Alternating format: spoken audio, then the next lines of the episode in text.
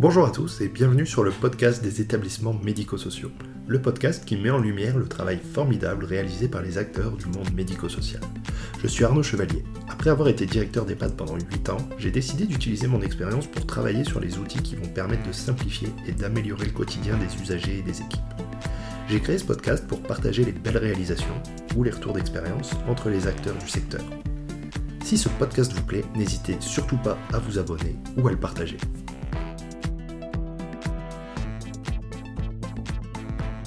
Alors bonjour à tous, aujourd'hui j'échange avec Jean-Pierre Rizot, le président de la FNADEPA, euh, pour la troisième fois.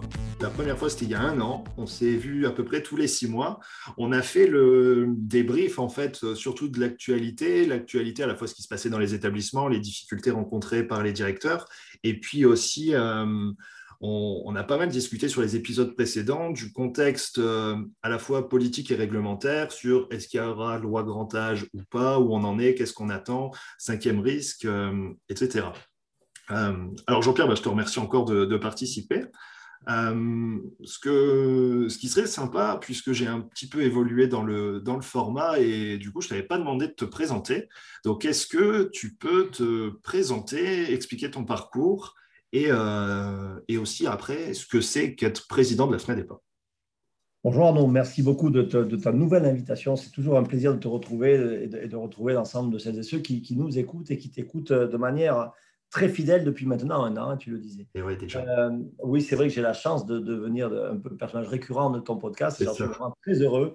Euh, j'en suis très heureux. Et, et, et, et, te dire en effet que euh, au fond, la FNADEPA, c'est un peu comme, euh, comme la potion magique, on y tombe dedans quand on est tout petit, alors un peu moins petit qu'Obélix, bien sûr, mais quand même. Euh, au fond, mon parcours, il est, il est, assez classique dans le secteur, c'est-à-dire que moi, je suis devenu très, plutôt assez jeune directeur de, maison de retraite, c'est comme ça que ça, s'appelait en 1995. C'était bien avant, bien avant la, la, la, question des conventions tripartites même. C'était une époque où effectivement le, le champ euh, de l'accompagnement du grand âge était euh, un secteur euh, où d'abord on accueillait des personnes plutôt jeunes. Mon expérience 1995, c'est la moyenne d'âge dans la maison de retraite, la petite maison de retraite associative du département de Haute-Loire que je dirigeais à l'époque, c'était 65 ans. Ouais. c'était 65 ans, c'était, on était dans un territoire de bassin minier, bassin minier d'Auvergne, donc avec beaucoup de, de femmes veuves de mineurs, bien sûr. Et, ces femmes veuves de mineurs, ben, elles ne restaient pas chez elles parce qu'il y avait tout un tas de difficultés en 95 pour rester chez soi et elles cherchaient du confort. Elles cherchaient de la sécurité, elles cherchaient aussi de, au fond de, la, vie, de la rencontre. Et elles le trouvaient dans, la maison de retraite en question. Donc je suis devenu euh, assez jeune directeur de cette maison de retraite et, j'y ai appris, euh, au fond, euh, plein de choses. Souvent, je, cite une anecdote qui, m'a marqué et qui reste aujourd'hui c'est que lorsque je suis devenu directeur de cette maison de retraite, euh, moi je suis né en 1971, et quand euh, évidemment on devient directeur, on, fait le tour de l'ensemble des, professionnels qui sont là, en place. Et euh, la date d'entrée des professionnels. Et une des collaboratrices de l'époque eh bien, était rentrée dans l'établissement en 1971. D'accord. Et du coup, tu vois, ça relativise ce que l'on est, d'où on parle, et aussi ça, ça, ça donne une dimension à l'engagement professionnel. Ouais. Euh, et ça donne une dimension et, à, cette idée générale que de ce secteur d'activité-là, c'est une vie entière.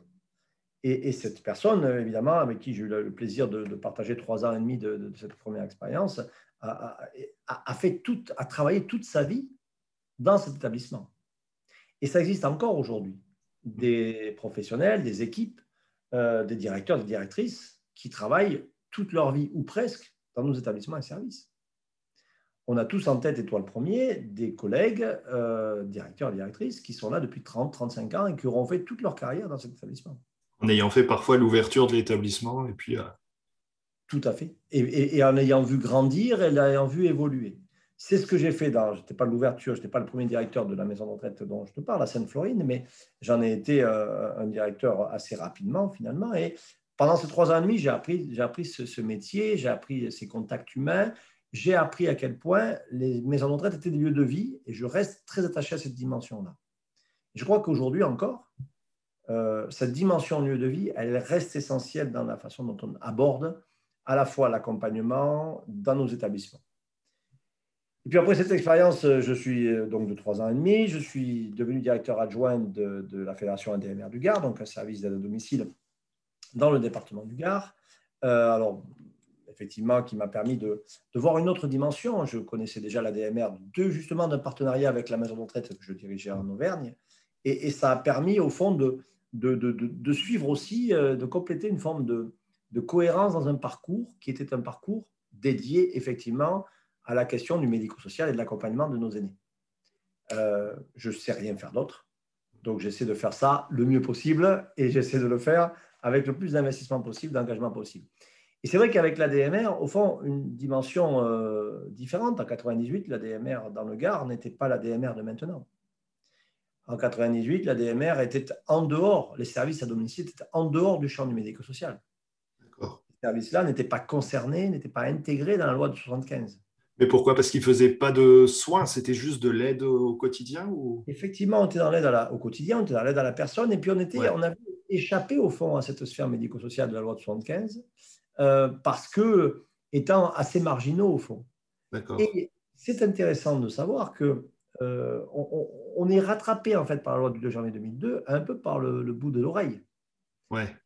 Dans les, dans, dans, dans les travaux de construction de la loi du 2 janvier 2002, il n'est absolument pas euh, acquis que les le service d'aide domicile seront euh, partie intégrante euh, de, ce secteur-là, médico-social, au même titre que les établissements accueillant des personnes âgées ou des personnes en situation de handicap, par exemple. Et tu vois, on, est là encore dans une forme de construction, au fond, qui s'opère hein, à partir de 1998, et avec bien sûr autour des services à domicile, une dimension forte en 2002 une année assez exceptionnelle, 2002, parce qu'il y a la loi, dans laquelle finalement les services à domicile sont intégrés et deviennent, au même titre que les autres établissements et services médico-sociaux, des, des, structures qui euh, dépendent de la loi, avec tous les côtés positifs et tous les côtés évidemment contraignants. Avec pas mal de contraintes qui arrivent, euh, ou en tout cas d'exigences. d'exigences, de contraintes, certaines évidemment euh, faciles à mettre en œuvre, mais d'autres plus difficiles, parce que quand tu n'es pas sous le, le sceau au fond de la loi de 75, eh ben, l'entrée dans la loi 2002 est évidemment une, parfois une, situation plus compliquée à gérer. Ouais, je comprends. Donc on se retrouve dans cette réalité-là, au fond, qui permet de passer un pas, de franchir un pas. Et ce pas, on le franchit avec la loi du 2 janvier 2002, on le franchit aussi avec la convention collective de la branche de l'aide à domicile parle évidemment de la branche privée non lucrative, hein, puisque euh, de, la place dont je te parle là, en tout cas de cette expérience à la DMR, c'est bien de, cette place-là, donc du privé associatif. La loi, la, convention collective arrive et elle est une transformation majeure. Elle est une transformation majeure avec la mise en place du DEAVS, diplôme d'État ouais. social. Ça aussi, c'est début 2002. Avec la VAE, la validation des acquis d'expérience, la VAE, un des diplômes premiers qui sera accessible via la VAE, c'est le DEAVS. D'accord, je ne savais pas. Tu vois, là, là aussi, on est bien dans, une volonté forte, et, tant mieux des pouvoirs publics, de construire un secteur, de le professionnaliser et de lui donner une dimension qui soit une dimension, au fond, euh, qui permette euh, de, de l'intégrer comme étant un des maillons essentiels de l'accompagnement de nos aînés et des personnes en situation de handicap. Hmm. Et ça, c'est typiquement euh, 2002 qui amène ça. 2003 avec la loi sur l'APA. Là encore, on va continuer à professionnaliser à, et, à, faire sortir au fond les services à domicile d'une dimension un peu se faire des petits boulots. C'était ça. C'était à se faire des petits boulots. Dans une dimension beaucoup plus professionnelle, beaucoup plus professionnalisée et avec évidemment à la fois améliorer les conditions d'accompagnement et améliorer les conditions de travail des organismes. Ok. Est-ce que, parce que du coup, on, y reviendra par rapport à, maintenant, est-ce que déjà à l'époque, en 2002, il y a une, une problématique au niveau de la vocation, de la reconnaissance du métier? Peu, peu, peu à l'époque, parce qu'on arrive en 2002 à construire à la fois un diplôme un vrai diplôme de référence de ce secteur, à valoriser ce diplôme parce que la convention collective valorise ce diplôme et a donné, au fond, une, un cadre qui, soit qui, qui, est un cadre qui permette aux salariés d'évoluer de, de, positivement. Ça, c'est vrai en 2002, mais ça se dégrade très vite. Ça se dégrade très vite parce que malheureusement, à la fois sur la dimension rémunération, mais aussi sur la dimension formation, visibilité des formations. Ce que je ne t'ai pas dit, c'est qu'en 2002-2003, on a des moyens pour former nos personnels qui sont considérables. À l'époque, se mettent en place des EDDF, des, engagements de développement de la formation, qui nous permettent d'avoir des crédits formation extrêmement importants et de mmh. former du personnel. Aujourd'hui, 20 ans après, on a vu que tout ça s'était émietté au fond, à la fois sur la question de la formation. Le DEAES est évidemment très défavorable au service à domicile. Les salariés peu aujourd'hui, alors avant la réforme, puisqu'il y a une réforme du, DEAES qui, est pour la, pour, la rentrée prochaine, mais aujourd'hui, la réalité, c'est que les salariés choisissent très peu la dimension domicile, la branche domicile dans le, dans DEAES, et même celles qui choisissent la dimension domicile, et parfois que nous formons, nous, s'en vont dans l'établissement. Et ça, tu, tu sais pourquoi? Oui, parce qu'aujourd'hui, on voit bien à quel point. Alors, ce n'est pas qu'une question de rémunération. Ce n'est pas qu'une question de rémunération. C'est aussi une question de conditions de travail. C'est aussi une question, par, par, exemple, de morcellement des interventions. Ouais. C'est aussi une question de, ben, d'être constamment véhiculé. C'est une, ce sont des conditions, si tu veux, ce sont des. Aujourd'hui, on voit bien que euh, souvent le choix il s'opère aussi en termes de, facilité. Oui, bien sûr.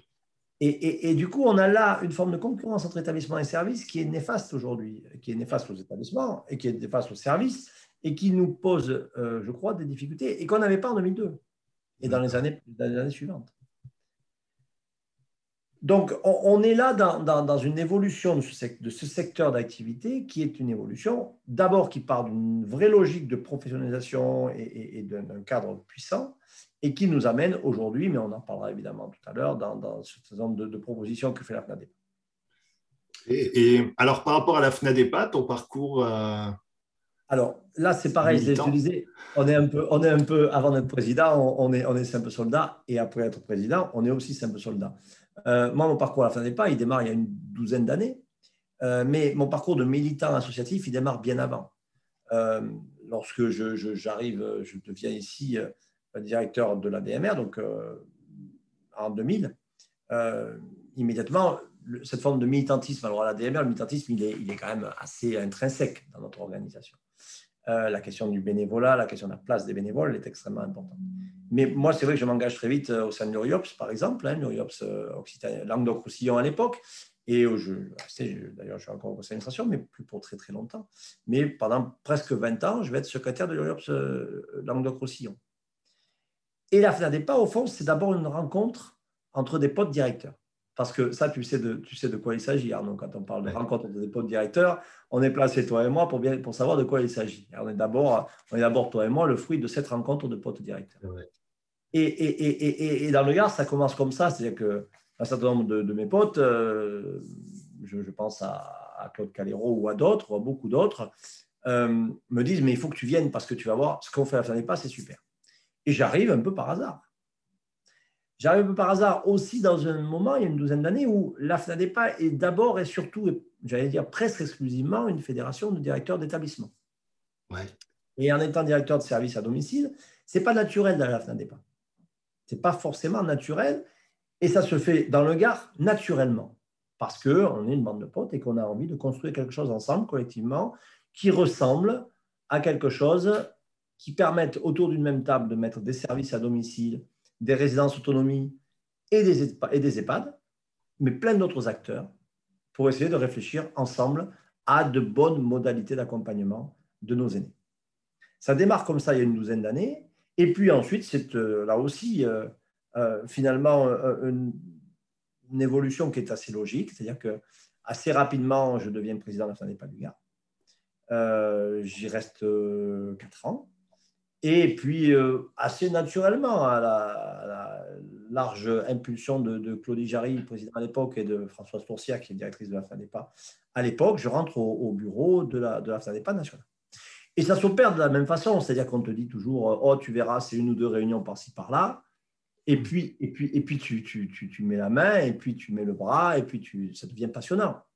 Hmm. Et, puis, et, puis, et puis, il y a trois ans, euh, il y a trois ans, effectivement, j'étais vice-président national à l'époque, et c'est une forme de, logique, de passage de relais avec, avec Claudie Jarry, euh, voilà, avec une équipe autour de moi, parce que la réalité d'un président, c'est que le président, il n'est rien sans une équipe autour de lui, sans une directrice, euh, sans une équipe technique à Paris, des salariés investis et pour lesquels le militantisme a, un sens. Et puis évidemment, une équipe avec un bureau. Et, j'ai aujourd'hui euh, un bureau de, 12 personnes, sont 12, 12 avec moi. Et on travaille et on œuvre collectivement, nationalement et localement pour donner du sens et de la dynamique à cette fédération. Elle a une belle dynamique, elle a toujours une belle dynamique, elle a toujours travaillé dans une logique de construction des, politiques publiques et de construction d'un beau réseau d'entraide également.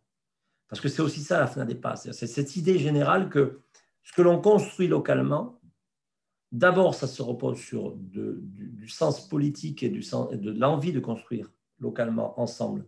Euh, et puis ça, doit aussi servir à des positions politiques.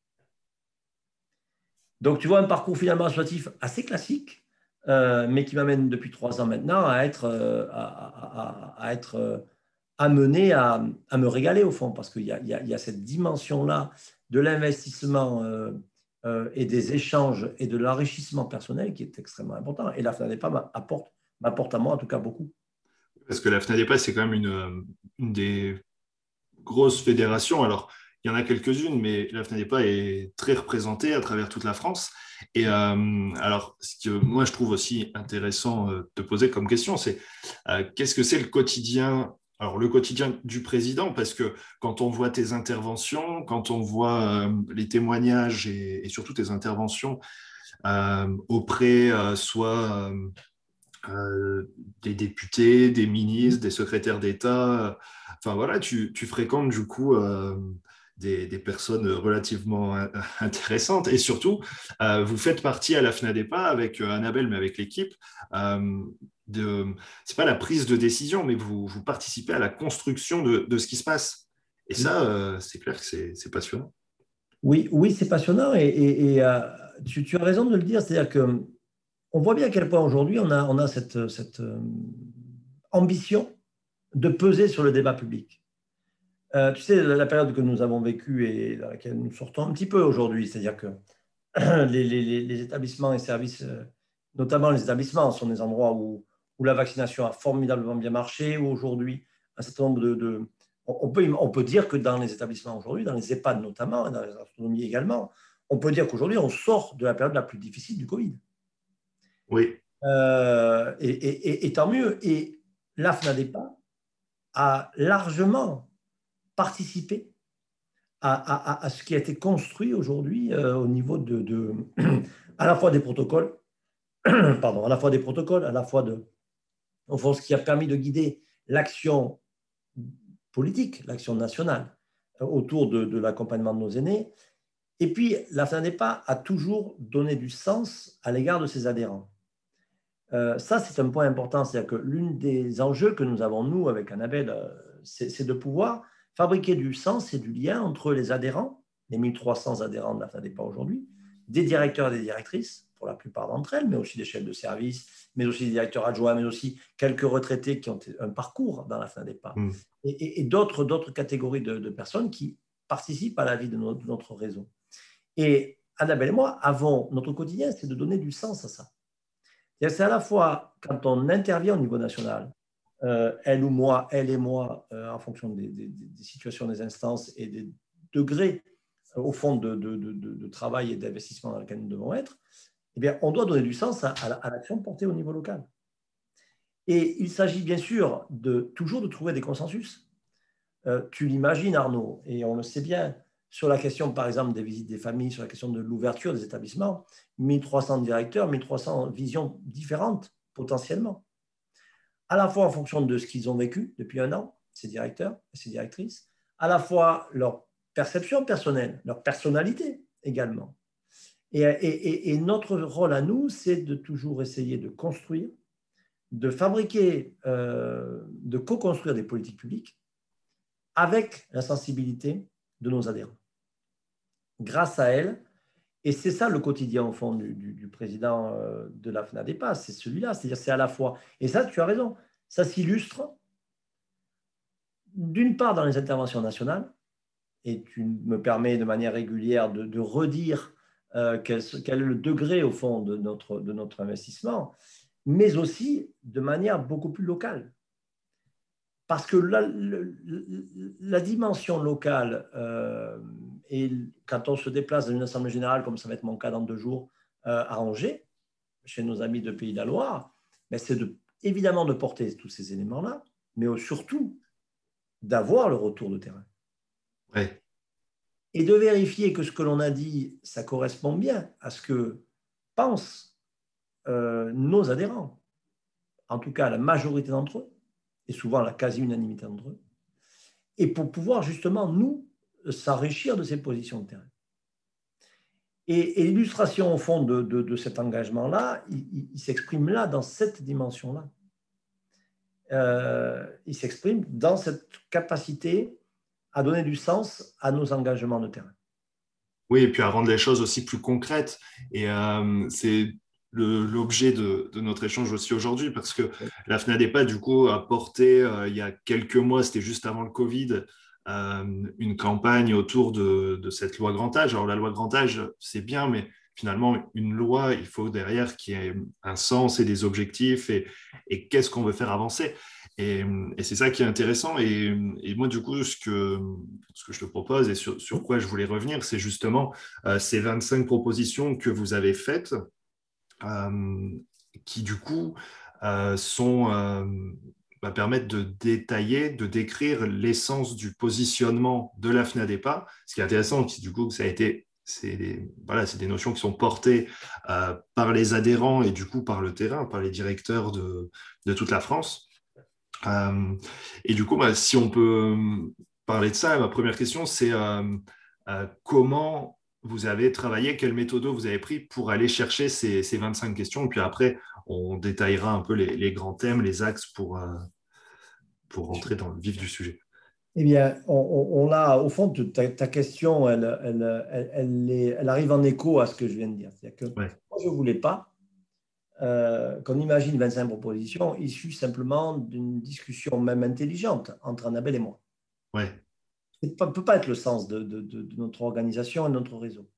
Euh, ces 25 propositions, elles sont issues à la fois de positions politiques que nous avons tenues depuis longtemps, longtemps, et très longtemps. Tu l'as dit, euh, l'idée générale, c'est de dire, écoutons nos adhérents et demandons-leur à la fois sur des sujets qu'on a déjà traités par le passé, par exemple pour vérifier qu'on veut toujours plus de moyens pour l'accompagnement du grand âge. On le dit, la pas dit depuis des années qu'il faut renforcer les équipes. Le Covid a montré, et on en a parlé la dernière fois que nous avons échangé, qu'en renforçant les équipes, on accompagne mieux nos aînés. C'est une palissade, mais c'est toujours bien de le rappeler. Et quand il y a eu dans les établissements des renforts euh, dans les périodes les plus aiguës, euh, on a mieux accompagné nos aînés. C'est une évidence. Mais il faut le rappeler. Donc on a, nous, vérifié auprès de nos adhérents que, effectivement, dans ce qu'on avait déjà écrit par le passé, parce qu'évidemment, on ne parlait pas de cette plateforme politique, elle ne partait pas tout à fait d'une page blanche. Il y avait déjà plein de choses que nous avions écrites sur tout un de sujets.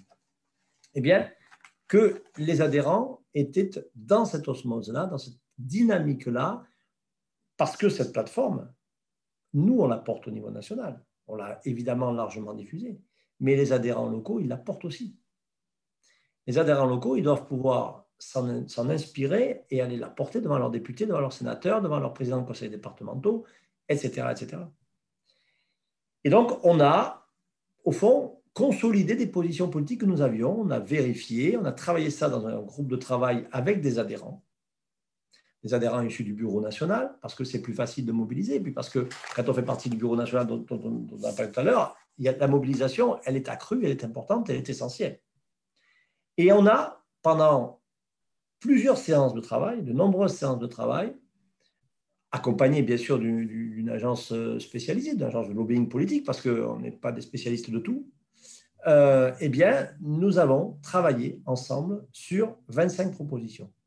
Alors 25, il aurait pu en avoir 30 ou 20, mais il y en a eu 25 parce que dans la logique de notre construction, on est arrivé à ce chiffre-là. Ces 25 propositions, elles viennent effectivement pour étayer des positions politiques, je le disais, et elles viennent aussi étayer une réalité qui est celle que, 1, 21 millions de Français auront plus de 60 ans en 2030. 21 millions de Français. 2, la loi grand âge et autonomie ne peut pas être repoussée éternellement. Ce n'est pas acceptable. Ce secteur-là, on l'a dit, et tu l'as dit Arnaud, et tu as bien fait de rappeler, notre campagne Stop au blabla, fait notre loi date de janvier 2019. C'était euh, janvier 2019, pardon, oui, je pas de bêtises, c'est bien ça. Euh, non, 2020, pardon, janvier 2020, j'ai une bêtise, donc janvier 2020. Et, et on sait quelle était, à l'époque, la situation des établissements et des services on sait quels étaient les manques de moyens et quelles étaient les difficultés rencontrées déjà. Et d'autre part, le Covid a multiplié ces tensions-là. Et on ne peut pas aujourd'hui, nous, pas se résigner et se résoudre à, considérer que, au fond, euh, eh bien, on n'a pas un rôle à jouer dans la construction de ces politiques publiques. Donc, tu vois, la méthode, elle était assez, euh, comme toujours, participative. Ça a permis effectivement d'élaborer de, ces 25 propositions. Et ces 25 propositions, nous les avons soumises, bien sûr, au bureau lorsqu'elles ont été construites par ce petit groupe de travail euh, et cet accompagnement. Nous les avons ensuite présentées en, en conseil d'administration. Parce que moi, je, tenais véritablement, et, je crois qu'on était tous d'accord euh, pour, dire que la clé de ce, c'est pas juste pour faire des bulles, pardon pour l'expression, c'est pour que la dimension politique, elle soit, elle transcende encore une fois uniquement euh, la directrice et le, président de, la FNAD. Qu'elle aille bien au-delà et qu'elle puisse irriguer l'ensemble de celles et ceux qui, à un moment, peuvent la porter et peuvent influencer aussi les politiques. Oui, ce que je trouve intéressant sur euh, l'influence du politique, en fait, ce n'est pas, pas négatif, mais c'est de se dire que euh, les politiques, forcément, des problèmes, des sujets, il y en a des milliers auxquels ils doivent faire face. Et on en a parlé la dernière fois, il y a un agenda parlementaire qui est déjà surchargé par rapport à plein de choses qui doivent se faire, se gérer, bref. Et euh, la problématique des personnes âgées, c'est que finalement, euh, comme euh, elles descendent pas dans la rue, comme voilà, et comme les équipes gèrent parce qu'il y a une culture du soin, une culture de la, un peu de la résilience, et de se dire bah c'est pas grave, on continue, on peut pas abandonner et on va trouver des solutions. C'est comme ça qu'on tire, on tire sur la corde au risque euh, que, ça, que ça craque. Hein. Euh, bref, avec le Covid, ça a à peu près tenu, mais, mais ça aurait pu craquer euh, facilement. mais c'est vrai que du coup, c'est important de, de, pouvoir être visible, en fait. Et c'est ça que vous faites, c'est être visible et pousser et rappeler qu'il y a un problème, qu'il y a des sujets à traiter et, et pas lâcher, en fait. C'est ça. C'est ça, c'est ça, Arnaud. C'est l'enjeu, c'est de ne pas lâcher.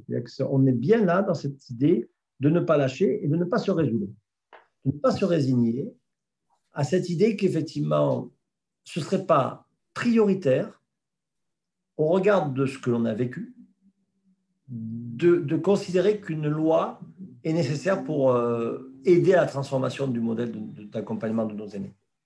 Parce que, bien sûr que plein de choses peuvent passer sans une loi. La création d'un cinquième branche, on a beaucoup parlé, je ne reviens pas. On a parlé la dernière fois, mm. donc je ne reviens pas. le PLFSS 2022 sera un temps fort. On sait très bien qu'on peut faire plein de choses via ce PLFSS. On sait très bien que via, lorsque les élections départementales seront passées, qu'il va y avoir de nouvelles équipes dans l'ancien département qui vont se mettre en place. Et on, sait bien qu'on aura des actions à mener, notamment sur les services à domicile, qu'il va falloir construire des, des dimensions.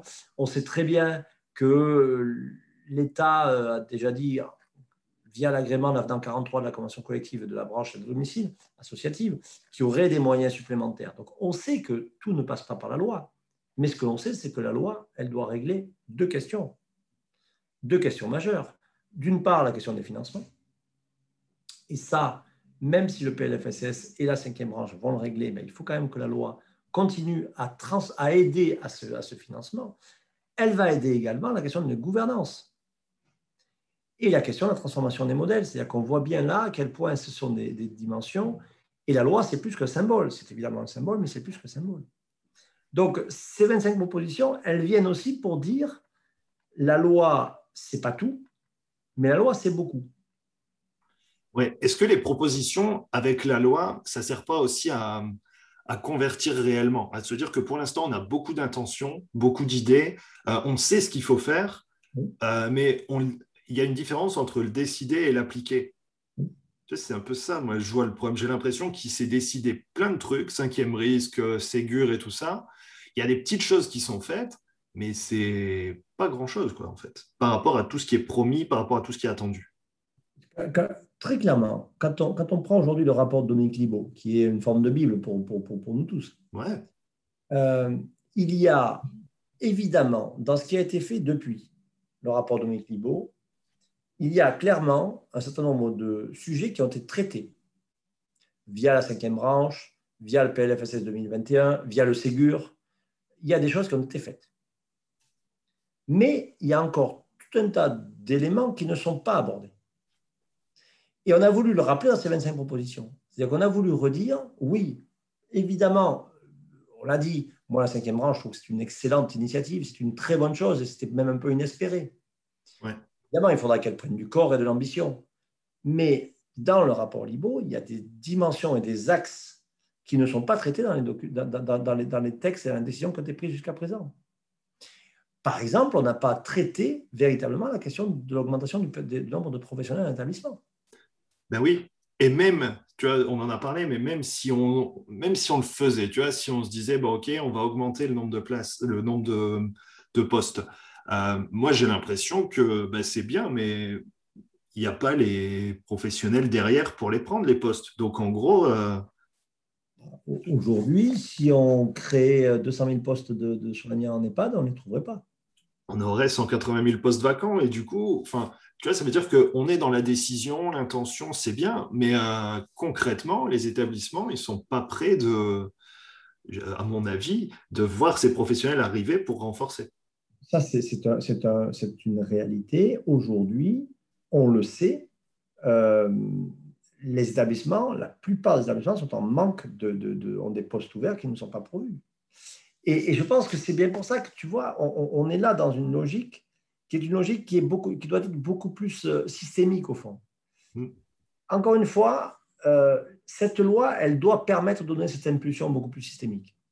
Elle doit lever des verrous, elle doit lever un certain nombre d'obstacles aujourd'hui dont, on, perçoit très bien et, qui euh, ne pourront pas être levés sans une loi.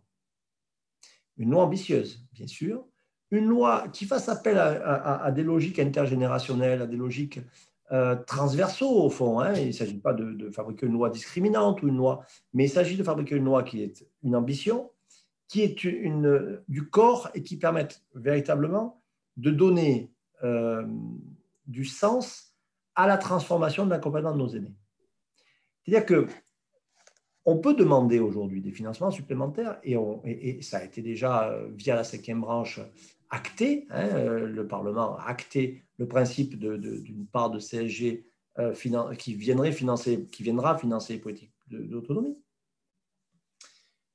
On peut demander plus et on voit bien que les 9 milliards du rapport de Dominique Libaud, pour nous, dans la proposition que nous avons faite, dans les 25 propositions, que vous retrouverez très facilement, euh, évidemment, sur, notre site, euh, seront, vous n'en pas point org, j'en profite. Oui, oui, oui. et donc, ces financements-là ces 9 milliards-là, euh, clairement, si on demande aux citoyens, via la CSG par exemple, de contribuer, il faut qu'on explique aux citoyens vont, ce qu'ils vont avoir en face. Ce qu'ils vont pouvoir remarquer, repérer comme étant des améliorations de l'accompagnement, un, de leurs aînés aujourd'hui, et deux, de demain. Mm. Parce qu'en 2030, on sera un certain nombre à avoir 80 ans. Et en 2050 aussi, si tout va bien, évidemment. Donc, tu vois, c'est-à-dire que je, pense, nous, à la nous pensons qu'évidemment, il faut que cette loi vienne apporter des financements, qu'elle vienne apporter des financements pour, de manière forte, soutenir les professionnels de la domicile et des services d'établissement. Soutenir les professionnels, c'est très facile. Il faut d'abord plus de professionnels, parce que ce que l'on constate quand on parle aux équipes, c'est évidemment des questions de financement, des questions de valorisation financière, bien sûr, mais pas que. Ce qu'on constate aujourd'hui, c'est que les professionnels de nos établissements et services voudraient être un peu plus nombreux pour travailler mieux, pour avoir plus de temps, pour être capable de ne moins se faire mal, pour moins courir, pour avoir plus de temps. Et avoir plus de temps, c'est avoir plus de bras. Plus de bras, c'est effectivement former, qualifier, faciliter et revaloriser et reconnaître ces métiers-là. C'est ça. Et ça, c'est un élément qui est un élément essentiel, mais ce n'est pas suffisant. Renforcer aujourd'hui et soutenir les professionnels, c'est aussi renforcer la qualification des professionnels. Oui. Et aussi, au fond, mettre en place des socles communs de formation qui permettent de valoriser les métiers d'aide à nos aînés. Ça ne fait pas rêver aujourd'hui, malheureusement, d'accompagner des, vieux. Non, euh, surtout quand on ne connaît pas. Après, quand on y est, ça va. C'est ce qu'ils disent souvent. C'est ce qu'on voit. Mais pour y rentrer, euh, souvent, ouais, il faut un hasard ou un malentendu. Parfois. et, après, euh, et, après, on reste. Finalement, on se dit, ah ben en fait, c'est pas ce que je pensais. Mais c'est sûr que là, aujourd'hui, ce qu'on montre, c'est pas très positif. C'est pas très positif. Et ce qu'on voudrait, c'est justement le rendre beaucoup plus positif en amont. En amont de, venir par hasard et par erreur dans le cadre des formations et dans le cadre, au fond, de, dispositifs qui permettent des équivalences aussi de diplômes. Donc, c'est pour le coup, c'est un vrai euh, décloisonnement des métiers que l'on appelle de nos voeux euh, pour, favoriser la, mobilité des professionnels. Ça, je crois que c'est un élément extrêmement important. Un autre sujet aujourd'hui dans les 25 propositions que nous avons faites, c'est et toujours autour de, soutenir les professionnels. C'est la question du, décloisonnement des rémunérations. On l'a dit. Euh, aujourd'hui, euh, ben, on s'était déjà dit la dernière fois, je ne reviens pas trop longtemps, mais il faut mettre fin à une concurrence malsaine euh, liée aux inégalités de traitement entre établissements et services, par exemple. Pourquoi certains ont eu le Ségur, pas d'autres? C'est honteux. Hein voilà, c'est pas possible, c'est pas acceptable pour nous, c'est pas entendable ça. On peut pas, on peut pas comprendre, on peut pas comprendre aujourd'hui que qu'on n'ait pas de. Alors, cas d'école, mais je crois qu'on l'avait dit, mais je le répète. Aujourd'hui, euh, un adhérent FNADEPA qui a un EHPAD et un SIAD, son aide-soignante de l'EHPAD, elle a le Ségur, son aide-soignante du SIAD, elle ne l'a pas. Oui, c'est ingérable. Pas possible. Pas possible. C'est pas possible. Donc, on a, on a là tout un tas aujourd'hui d'exceptions au Ségur qui ne sont pas vraiment acceptables et il faut arriver aujourd'hui à mettre en œuvre une vraie égalité de traitement euh, et ça, c'est un élément important. Et puis, un point très important pour le soutenir les professionnels, c'est euh, changer le regard de la société sur, sur le grand âge. Euh, c'est cette question de la discrimination liée à l'âge qui aujourd'hui pose plein de problèmes dans notre société. On le voit, beaucoup écrivent des choses. Je, je laisse évidemment les philosophes traiter de ces questions de conflit intergénérationnel. J'en suis pas capable, mais ce que je sais, c'est que on voit bien à quel point ça peut effectivement avoir des vraies conséquences et des vrais effets. Ça peut en avoir. Et donc, il faut qu'on travaille sur cette question de la discrimination. Audrey Dufeu, députée de, de, Loire-Atlantique, est en, cours de déposer, tu le sais, une proposition de, loi sur la Euh, et, je pense que là-dessus, nous, on va évidemment dans le sens de ce travail-là et on, imagine assez bien pouvoir, en effet, euh, euh, travailler sur ces questions-là. Ça, c'est au fond, si tu veux, sur comment est-ce qu'on soutient. Comment est-ce qu'on soutient Mais c'est aussi comment est-ce qu'on transforme le modèle À la pas, nous pensons que la construction en silo aujourd'hui, elle pose beaucoup de problèmes. Donc il faut décloisonner. Il faut décloisonner euh, nos établissements et services. Il faut donner du sens au partenariat, aux collaborations. Euh, et ça, c'est un élément extrêmement important, dont on a vu que pendant, au fond, la période la plus critique du confinement, notamment celle de l'année dernière, il y a de ces expériences qui ont, qui ont pu se mettre en place. On a des expérimentations qui ont pu se construire entre établissements et services sur des territoires et ça a donné de bons résultats, parfois même entre du sanitaire et du médico-social. On a pu construire des formes de, au fond, de, prise en charge urgente des personnes âgées. Ça a pu exister ici ou là, avec des fast-track spécifiques dans les, dans les services d'urgence hospitaliers, etc. Ça, c'est des choses qu'il faut qu'on puisse graver dans le marbre et la loi nous aidera à fabriquer ça.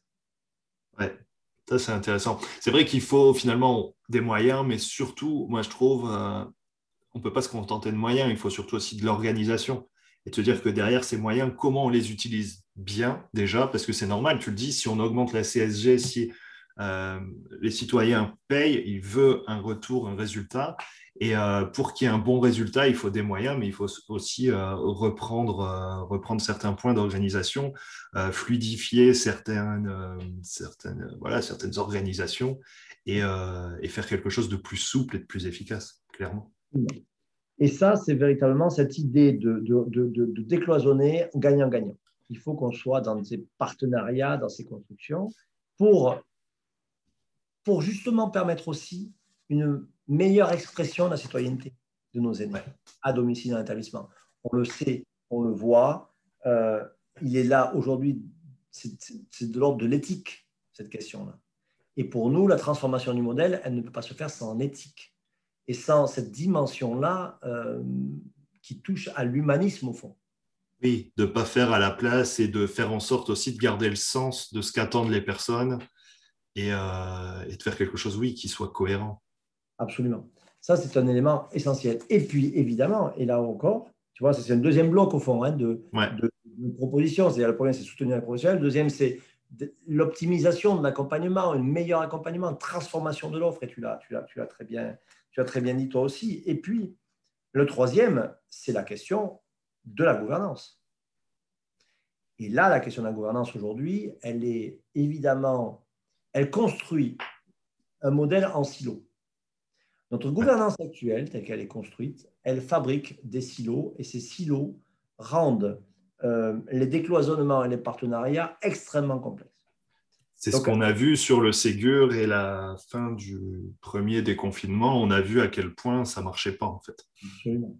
Absolument. Et on a vu aussi des inégalités territoriales qui sont accrues euh, en fonction, effectivement, de, dis-moi, alors là, tu vois, mon exemple tout à l'heure de mon EHPAD de mon SIAD, de mon SIAD, ben moi, je vais te prendre un exemple, pour le coup, le mien, entre un SIAD et un SAD. Moi, je, gère un SIAD et un SAD.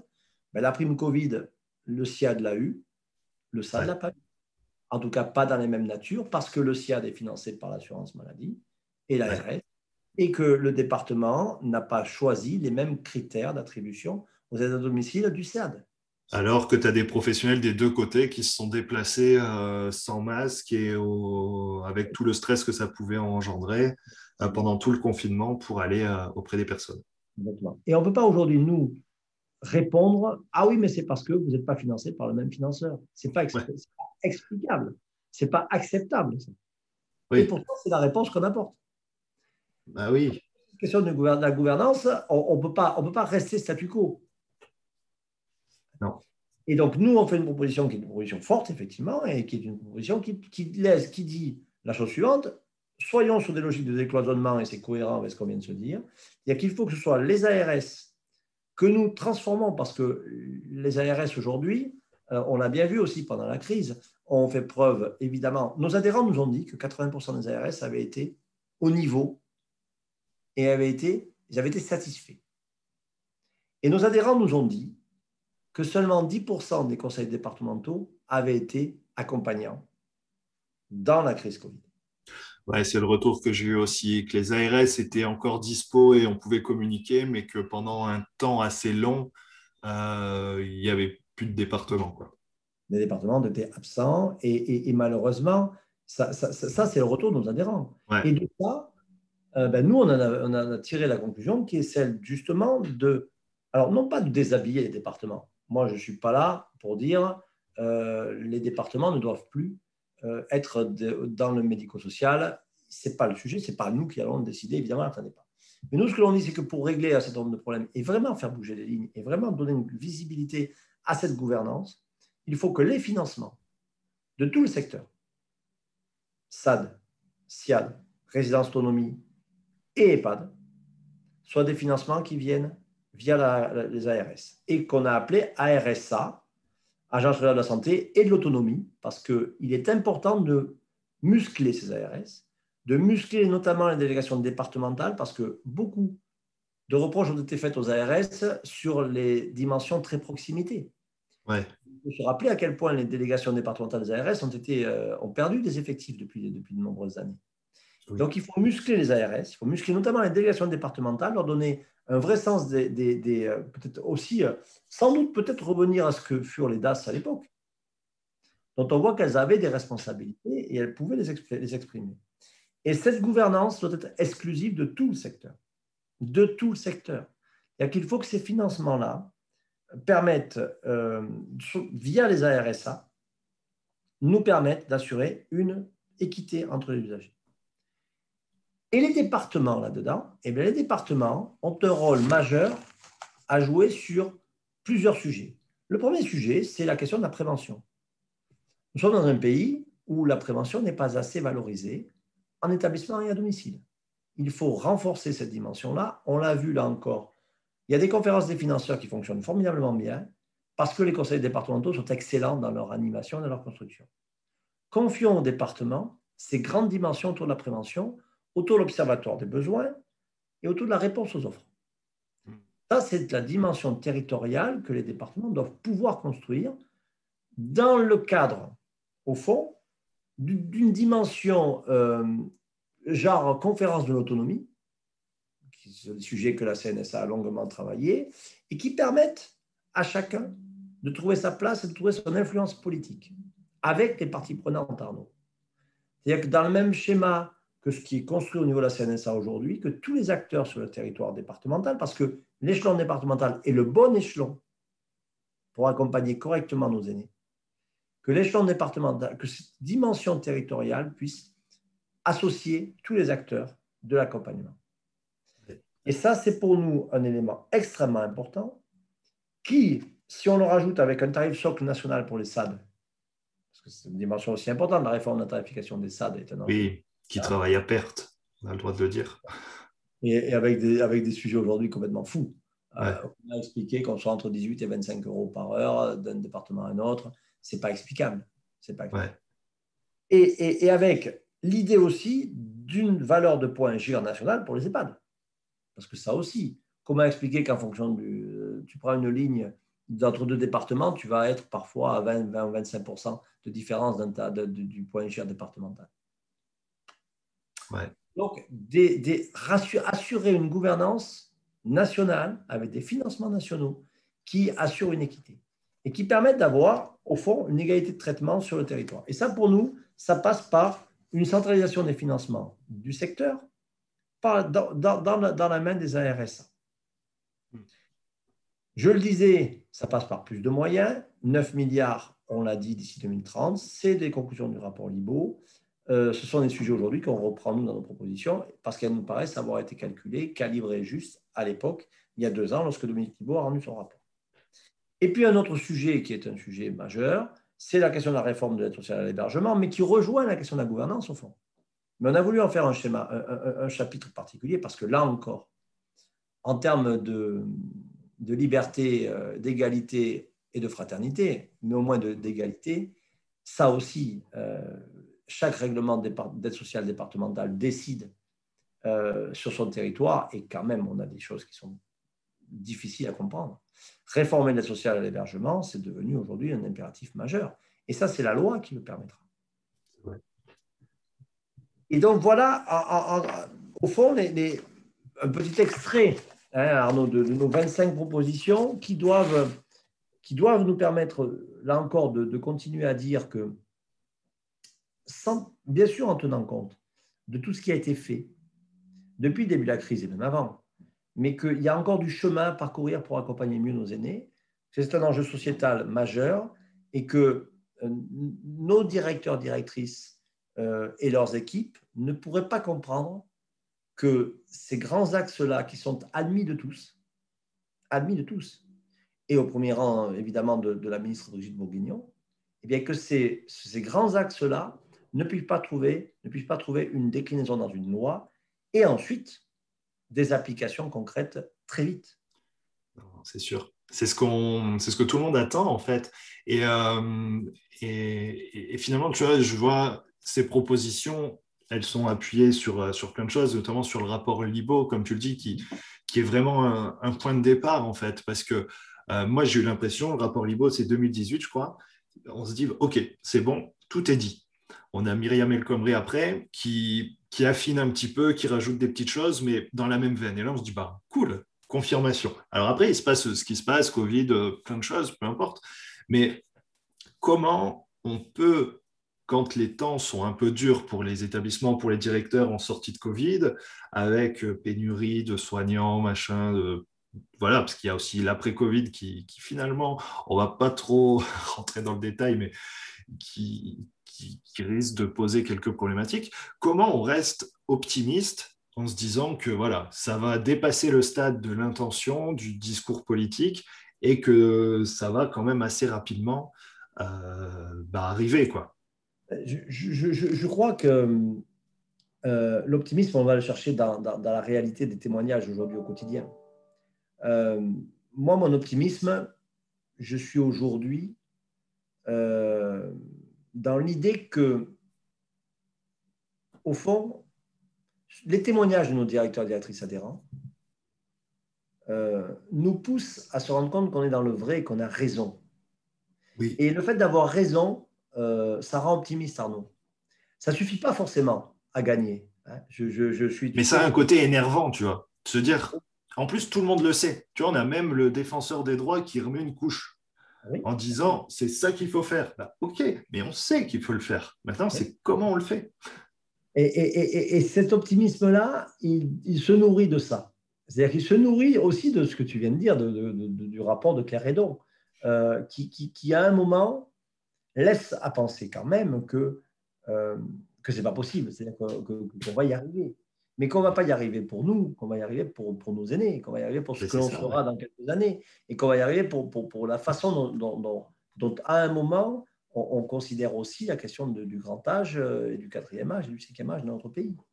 Donc, je, crois, moi, tu sais, je, suis, effectivement, tu me connais bien, je suis d'un naturel optimiste, je ne suis pas naïf, euh, et je sais à quel point le chemin n'est pas. L'arbitrage aujourd'hui, dont on voit bien qu'il est en cours, parce qu'on voit bien euh, ça, a largement été évoqué dans la presse, hein, qu'il y a un arbitrage aujourd'hui sur cette loi, sur une loi qui pourrait, qui s'appellerait plus loi grand âge, mais qui s'appellerait loi solidarité entre les âges, quelque chose, quelque chose comme ça. Cet arbitrage, nous, on va continuer à mettre la pression pour le gagner. Je vais continuer à le faire. Euh, je parlais d'Audrey Dufeu tout à l'heure. Ben, il y a, demain matin un travail autour de la proposition de loi d'Audrey Dufeu. Et bien, tous ces sujets-là, on va continuer à les porter avec, avec, avec force, avec conviction, et, et, pour se dire juste que, euh, que ce que l'on fait aujourd'hui, ça va aboutir à du mieux demain. Et, et peut-être nous reverrons-nous dans, dans, six mois dans ce contexte, et peut-être qu'on se dira qu'enfin la loi est parue. Ce serait bien. C'est pas impossible. C'est pas impossible. En tout cas, c'est bien l'objectif. Ok, alors pour finir, est-ce que, puisqu'il y a quand même en principe quelques directeurs qui, qui nous écoutent, euh, mhm. quel message tu, voudrais leur donner pour qu'ils puissent, euh, je ne sais pas, participer euh, Comment ils peuvent militer aussi en rejoignant la FNADEPA ou, et peut-être autrement? Qu'est-ce que tu leur dirais? Je, vais, je, leur dirais que, que il, ne doit pas y avoir aujourd'hui, il ne doit pas y avoir de, de, de, de cause perdue et que nous ne pouvons pas nous résigner, nous, directeurs, directrices, au fond, à, lâcher, à, lâcher cette affaire-là. Être directeur, c'est évidemment être d'abord un technicien, et on doit, avoir, on doit faire fonctionner nos établissements, et on est payé pour ça, et notre rôle, c'est celui-là. Et être directeur, c'est aussi être militant et s'engager euh, dans la réalité de ces politiques publiques. Et moi, je crois profondément, et même si c'est dur depuis un an et demi, même si c'est difficile pour nous tous d'être directeurs et directrices, qu'être militant en ce moment, c'est aussi une belle bouée d'oxygène. C'est aussi une belle façon aujourd'hui de continuer à militer, de continuer à, s'engager collectivement euh, pour justement faire avancer ces causes-là. Et on a vu pendant le Covid, et on voit aujourd'hui, mais on l'avait vu avant, aussi comment le collectif peut renverser des montagnes. Moi, je suis persuadé que seul, on n'arrive à pas grand-chose, mais qu'à plusieurs, on arrive à beaucoup. Et moi, je suis convaincu aujourd'hui que militer, alors évidemment, plutôt à la pas, mais ça, c'est un peu de chauvinisme bienvenu, mais militer à la pas aujourd'hui, c'est militer, c'est ne pas se résigner, et c'est travailler collectivement pour voir aboutir ces 25 propositions, mais bien d'autres, et aussi et surtout celles qui sont les vôtres. Vous, directeurs, vous, directrices, qui, qui, qui regardez euh, et qui nous écoutez aujourd'hui. Donc, ne nous refermons pas ne nous recroquevillons pas dans nos établissements, dans nos services. Euh, continuons à nous ouvrir. La période qui s'ouvre semble être une période dans laquelle on va pouvoir retrouver une vie normale. Profitons-en à la fois pour continuer à militer pour ceux qui sont déjà adhérents de fédérations, de directeurs euh, notamment, et puis pour les autres, venez. Venez parce que la FNADEPA, c'est, je l'ai dit tout à l'heure, c'est d'abord un lieu où on est content de se retrouver, un lieu de potes. Et en plus, nous sommes des potes qui euh, avons, au-delà de la dimension conviviale, plein de choses à porter. Donc voilà pourquoi je crois qu'il faut surtout, euh, et tu me donnes l'occasion de le dire, continuer à militer, continuer à s'engager, parce que de manière, de manière au fond, c'est véritablement le sens de notre, de notre mission aussi. Super. Eh ben, je pense qu'il faut rester là-dessus, parce que c'est une belle conclusion. Eh ben, j'espère que dans six mois, on aura des, nouvelles à partager, des choses, euh, voilà, des, belles avancées. Et, euh, bah, merci encore, Jean-Pierre, pour, euh, pour, ton témoignage. Merci à toi, c'est un plaisir comme tout. Voilà, c'est fini pour aujourd'hui. J'espère que cet épisode vous a plu et qu'il vous inspirera. Pour ne pas manquer les prochains épisodes, n'hésitez pas à vous abonner au podcast sur votre plateforme d'écoute pour recevoir des notifications lors des nouvelles publications. De même, n'hésitez surtout pas à me laisser un commentaire sur les plateformes ou les réseaux sociaux comme LinkedIn ou Twitter. Passez une bonne semaine et à bientôt sur le podcast des établissements médico-sociaux.